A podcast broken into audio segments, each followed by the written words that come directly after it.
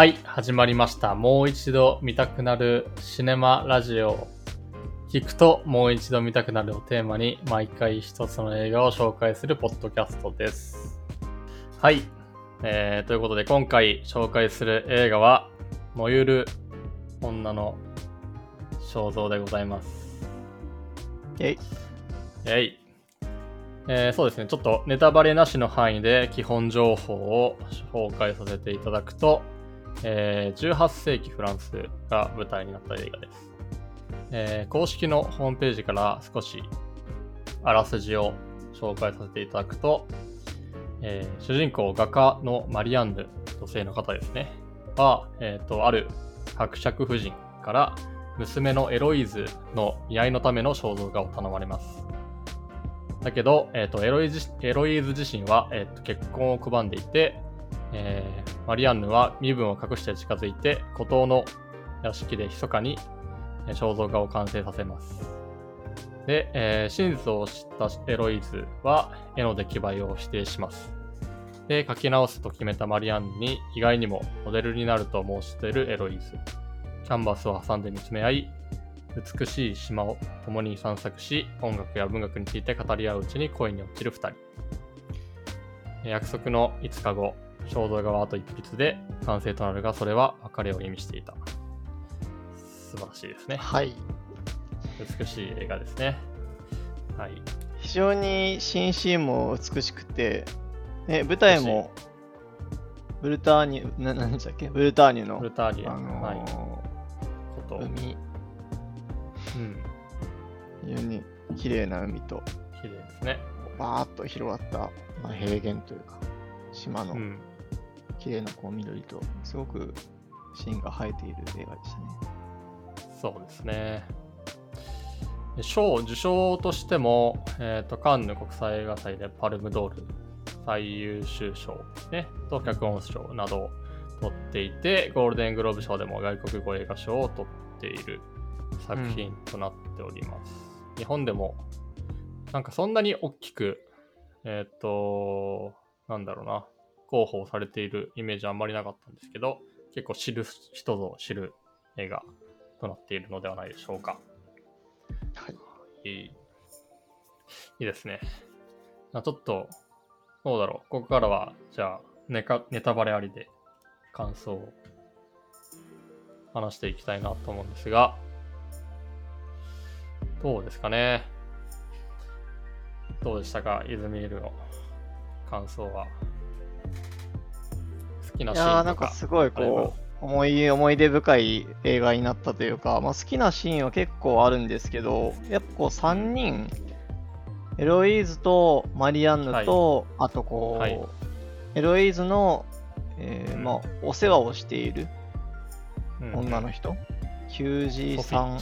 メイドさんっていうのかな？メイドのソフィー。と3人がこうどんどんこう近づいていく。うんまあ、さっきの、えっと、まあ、紹介にもあった通り、音楽とか文学だったりとかに、えっと、かたついて語り合っていくうちに、どんどんこう距離を縮めていくわけなんですけれども、まあ、その3人のこう関係性がすごく心地よいというか、好きなシーンとしては、あの台所、あのうんうん台所で3人で、あの料理を作っているこうシーンがはいはいはい。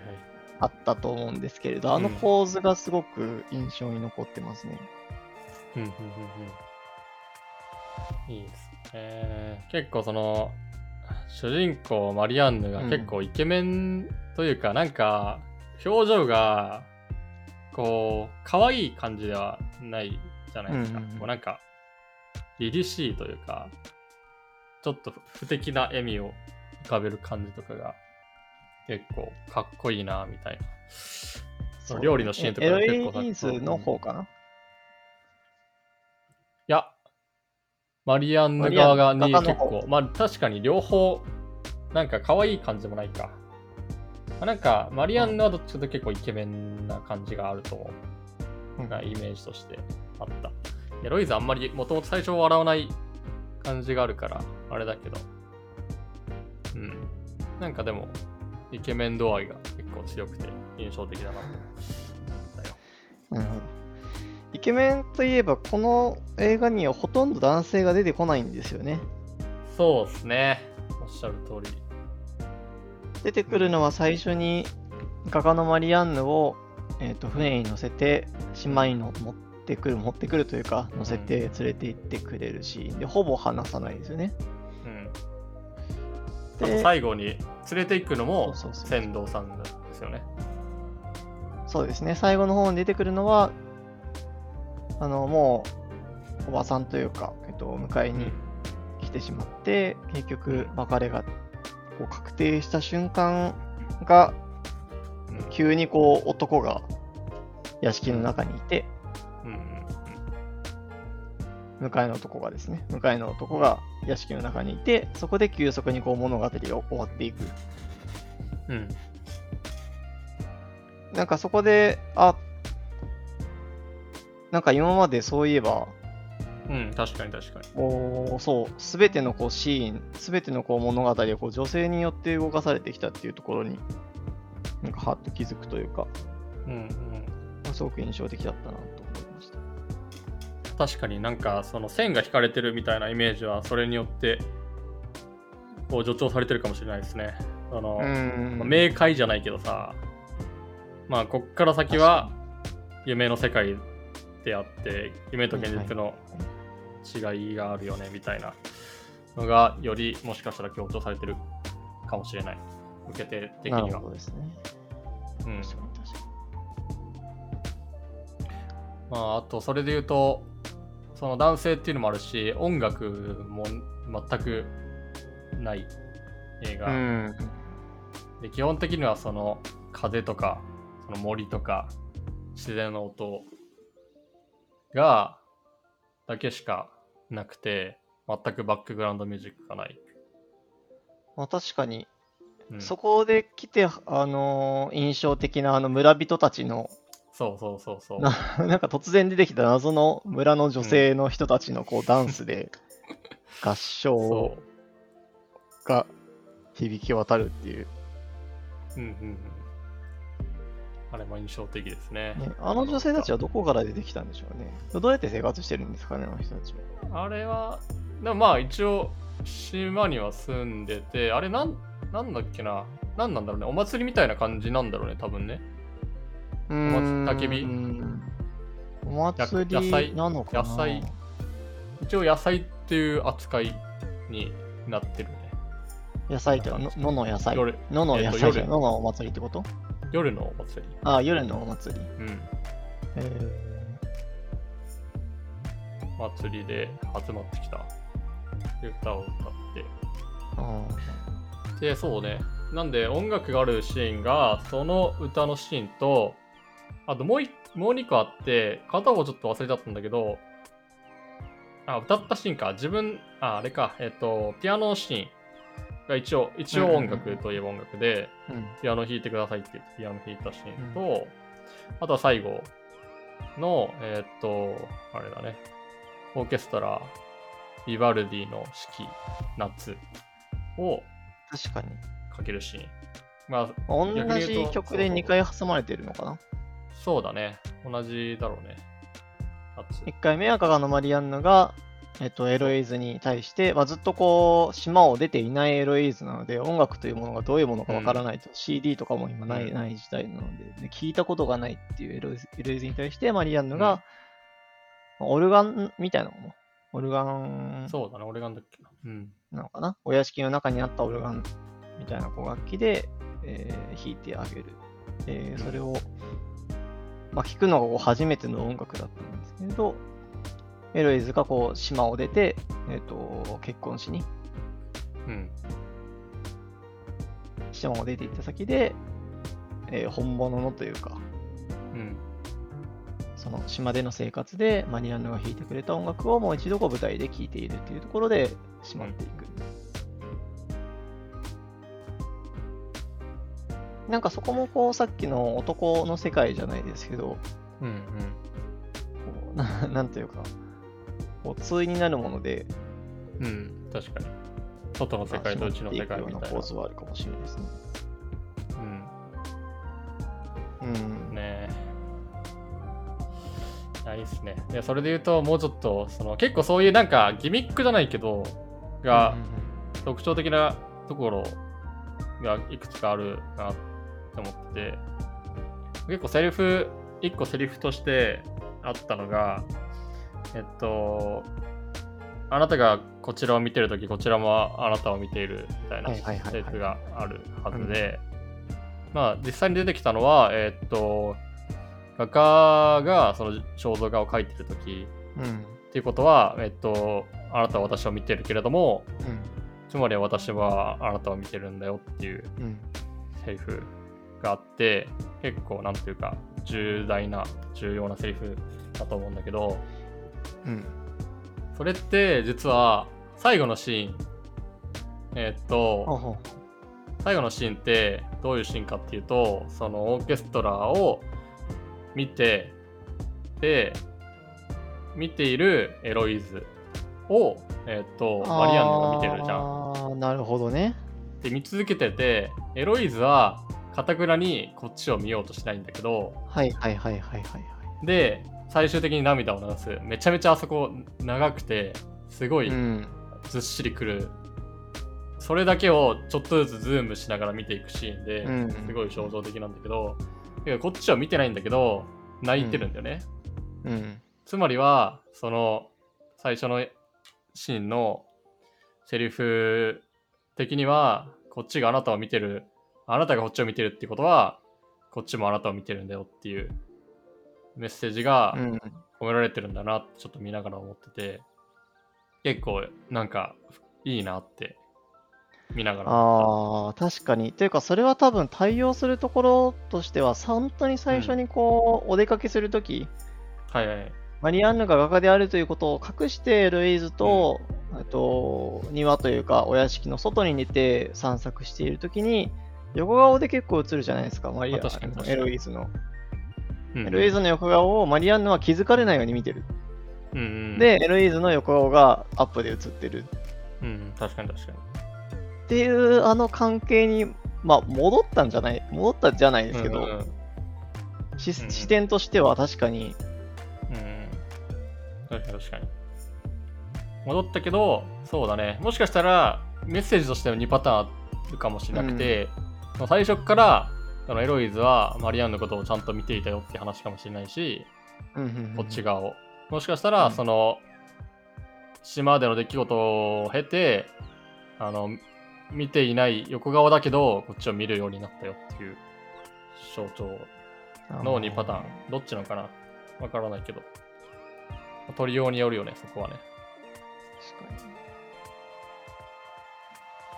まあでもあの視点の切り替えのシーンは結構すごくって、うん。まあ中盤の、そのマリアンヌがずっとエロイーズを描いてるんだけど、エロイーズから見ると、うん。マリアンヌを観察しているっていうところ、まあセリフもそうだし、うん。パッて切り替えか切り替わるじゃん、そのしカメラの視点が。うんいや確かに確かに。マリアンヌからエロイーズへの視点から、エロイーズからマリアンヌの視点にパッて切り替わったときに、すごいこう新鮮で、うん。なんかそこでこうぐっと観客であるこう自分の気持ちもこうん。う、なんか、若干エロイーズ、エロイーズ側に近づいていくっていうか。あれはなんか、なんかあありそうでなかったようなか、うん。うん。ね、そのカットというか。うん。あー、そうだね。確かに。なんか、今、ちょっと、あの、ウィキペディアのあらすじをちょっと見ながら話してるんだけど、はいはいはいはい。いや思い出したというかあの書いてある話としてこの、オルフェルオルフェウスあの、うん。ギリシャ神話かな？のえっ、と話であの冥界から奥さんを連れて帰る途中で振り返っちゃってえっ、と取り戻せないっていううん。空話があって、それのうん。像,、像が、確かうん、像があるのかな、あったのかな？島にあるはずで。確かそういう描写があったはず。で、え、その像自体があったってこと？あのお屋敷の中に。あるんじゃない？あなないっけ？像自体はないか。あ、あれ、えっ、と、絵か。いや、ごめん、間違った。えっと、あれだ。えっと、最後のシーンで絵画を見に行ってた時に、あその絵を。見たじゃん。うん。うん。ってことは、なんかそういう意味で、その冥界っぽさが、やっぱその島にはあるのかもしれないね。その、さっき言ってた、女性しかいない空間に対して言ってる。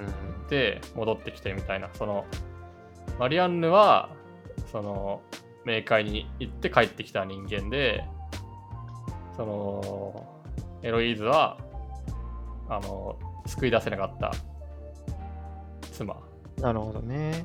ていう対応が今更ながらあるんだろうなって。確かに。なんかそのこう、冥界っていうテーマってこう、ソフィーがうん。まあ望まない妊娠をして下ろすじゃないですか、子供を。はいはい。で、それをこうマニアンヌとエロエイズで、う んなんていうか、お応援するというか、うん。まあ、そばに一緒にいてあげるんだけれど、なんかそ、その打退っていうところと冥界っていうのってちょっとつながってそうだなっていうふうに今。確かに確か思ったに。しかも、打退の話があるのにもかかわらず、男性がいないっていうね。出てこないよね。確かに。かもね。そうね。確かにね。いや、どうなんだろうね。この冥界っていう表現もさ、なんか、うん。この、わかんないよ。なんかその、結構この映画ってやっぱり女性が中心で、うん。に描かれていて、で、かつこの時代背景としては、すごくこう男性優位であった社会。うんうん。だからまあ女性の画家もめちゃめちゃ少ないし、うんうん。まあなんかそもそもまあ女性はすごく地位が低かったみたいなところで、なんかこう、どどっちが明快なんだろうというか、はいはいはい。うんうんうん。なんだろうね。いや、まあ確かに、いや別に、まあそう、どっちが島の中か外かで言うと、うん。なんかエロイズにとっては別にどどっちも明快、どっちも明快というか、まあ確かにね。一人でいる時もずっと辛かったし、結局、まあ結婚して出て行ってからも、結婚しに出て行ってからも、うんまあその、まあ一緒にこう過ごした期間のことをずっとこう大切に思っているっていう意味ではそこまでこうんうう、ん。明快の外の世界ではない確かに。確かに。えー、エロイズ的にはね。だからそ,、うん。だから、島に返してほしいわけだもんね、エロイズ的にはね。その、マリアンヌがいる島にだね。そうだね、確かに。うん。それはそうだ。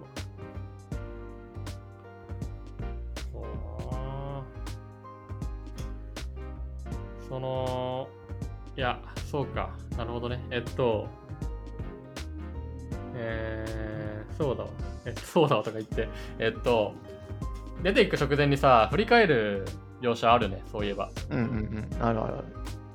だからそれが結局対応し、その、振り返っちゃったことになる。要は、そうね。妻を救うためにふ絶対に振り返らないでっていううん。約束だけど振り返ってしまうっていうのがあってで振り返って、えーロイーズの幻幻影というかがあってでそれが消えてしまうっていう描写があって、うん。まあ、そういうことなんだろうね。まあでもそのシーンも、あのーなんというか、まあ、すごい、うん。こうすでにこう豊かな解釈をマリアンヌとエロイスとソフィーでもあのか考えていたシーンがあったじゃないですか。はい。はい結局、ソフィーがなんで振り向いたのみたいな、バカなんじゃないのみたいなことをうん。言って、ななんで振り返ったら戻らないと分かってるのに、うん。振り向いたんだよみたいなことを言って、どっちだっけマリアンヌかエロイーズが、いや、そうじゃないみたいな。うん。その振り返ること自体、うん。が確かに確かに。なんかそのあ愛の証なんだみたいなことをうんうん。言っていて、まあ結局、まあ最後のシーンで振り返るっていうのは、まあ、なるほど、なるほど。うん、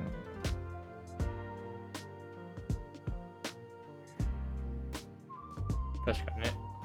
確かマリアンヌだったような気がするね。マリアンヌかな？マリアンヌがが言ってたのかな、それは。確か。あのね。実際には、振り返ること自体が愛情の表現なのであるということですね。うん。なるほど。ああ、ちゃんと、なんか、振り返ると、考察をすると、考察っていうか、まあ見てる間に理解しろよって話なのかもしらんけど、ちゃんとこうやって一回ね、考え、立ち返ってみると、いろいろな学びがあって、面白いな。に。うん。やっぱそうだよね。でも、やっぱりこう、シシーンの構図がなんか本当にありそうでなかったものを結うん構散りばめられてるなっていうのは今振り返ってもやっぱり思う。うんね、うん冒頭で話した台所で3人が並んでっていうシーンも、あなんか台所、横長の台所を正面からで3人がそれぞれこう別の作業をしていて、まあすうん。まあ、でも一緒に料理を作ってるんだけど、うんなんかああいう、なんか風景ってすごい不思議じゃないですか。うん。よく考えるうんうん、確かに。なんか映画としてもね、と。うん。そんなにないだろうし。